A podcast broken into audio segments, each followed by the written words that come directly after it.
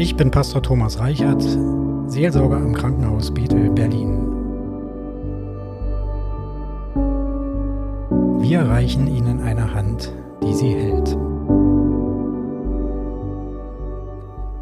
Was kann mir dabei helfen, wenn mein Leben einen Umbruch erfährt, einen wirklich großen Einschnitt, der mich in eine existenzielle Angst führt?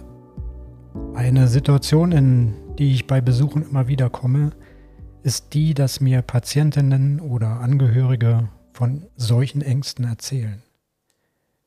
Da ist die junge Frau, die plötzlich krank geworden ist, schon in jungen Jahren so eine schwere Krankheit, vielleicht sogar eine unheilbare Krankheit. Was passiert jetzt? Was wird? Was kommt? Was wird aus meinen Ideen, die ich hatte für mein Leben? Alles steht in Frage. Da ist der Mensch, der seine Arbeit verloren hat und ja, nun nicht weiß, wie es weitergeht, was passiert mit mir, mit meiner Familie, mit meiner Partnerschaft. Da ist die ältere Dame, der ältere Herr, der zu Hause gefallen ist oder auf der Straße gefallen ist und ins Krankenhaus kommt, von einem Moment auf den anderen, ganz unvorbereitet, die damit konfrontiert sind, ihre Mobilität zu verlieren, ihre Selbstständigkeit zu verlieren. Wir kennen alle solche Ängste im Großen und im Kleinen, die uns vor Lebensfragen stellen, die uns ein bisschen auch den Boden unter den Füßen wegreißen. Und dabei ist vielleicht jetzt keine wirkliche Antwort, aber doch eine Idee, ein kurzer Impuls, der mir helfen kann, die folgende kleine Geschichte vom libanesischen Mystiker Khalil Gibran. Und diese Geschichte heißt Die Maus. Es kam ein Patient zum Arzt und klagte. Angst beherrscht mein Leben. Sie hat mir alle Freude genommen. Ich weiß nicht mehr, was ich machen soll. Der Arzt erzählte dem Patienten darauf eine kleine Geschichte. Hier in meiner Praxis lebt eine Maus. Die knabbert an meinen Büchern. Aber wenn ich zu viel Aufhebens von der Maus mache, dann versteckt sie sich vor mir und ich bin den ganzen Tag damit beschäftigt, sie zu jagen.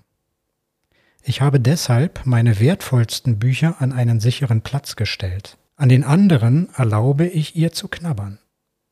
Auf diese Weise bleibt sie eine einfache kleine Maus und wird nicht zu einem Monster.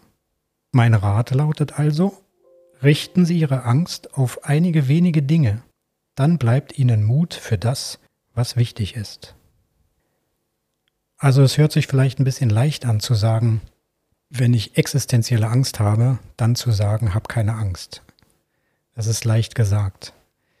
Und es sollte nicht zu inflationär geschehen, das ist klar. Aber doch ist es ein guter Gedanke, der hier zum Ausdruck kommt, der besagt, dass ich nicht immer gleich die ganze große Angst vor mir aufbauen muss. Nicht immer das Schlimmste zu denken vielleicht oder das Schlimmste anzunehmen, nicht immer gleich das große Ganze in Frage zu stellen, und alles, was da passieren kann, wenn etwas Schlimmes passiert, sondern die Angst vielleicht aufzufächern oder in kleinere Portionchen einzuteilen, sodass ich immer nur kleinere Teile in den Blick nehme und die so in den Blick nehme, dass ich sie nach und nach bearbeiten kann. Dann ist der ja große Brocken nicht so komplett groß, dass ich ihn gar nicht mehr in den Griff bekommen kann, dass er mich sozusagen erschlägt und erdrückt, die Angst mich, mich überrollt, sondern ich kann sie einteilen in dem, was vielleicht jetzt als nächstes dran ist. Das kann ich konkret angehen, konkret in Augenschein nehmen, die Angst sozusagen ganz konkret bearbeiten, wenn es denn möglich ist. Und das ist es, was diese kleine kurze Geschichte vielleicht sagen möchte. Dass ich aus meiner Angst kein Monster mache, sondern versuche sie in, in so kleine überschaubare Portionen aufzuteilen und eins nach dem anderen anzugehen und versuche, das Schlimmste nicht immer im Blick zu behalten.